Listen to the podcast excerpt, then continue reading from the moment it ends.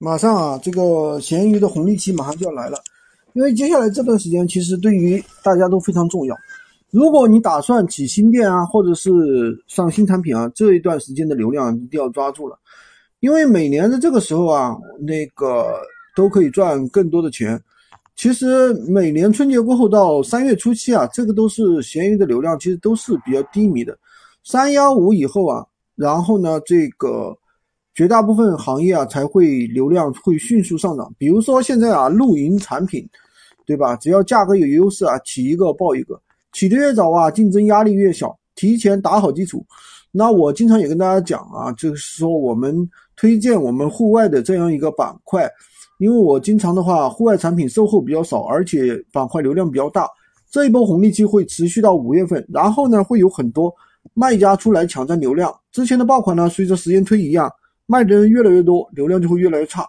那这个时候呢，我们就可以换成夏季款，呃，流量会持续持续到六月十八号左右。电商注定是电商节日啊，肯定和我们这个呃闲鱼卖家无缘的，因为节日越大呀，我们的流量反而会越小。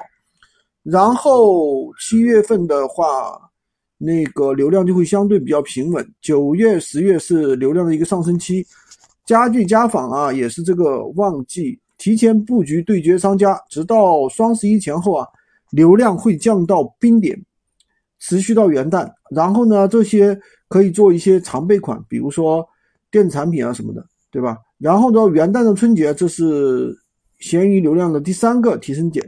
虽然说时间比较短，但是会有巨大的一个流量。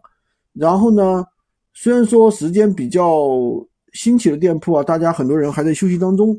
所以说呢，这个时候肯定是买家多卖家少，这就是一年的一个周期。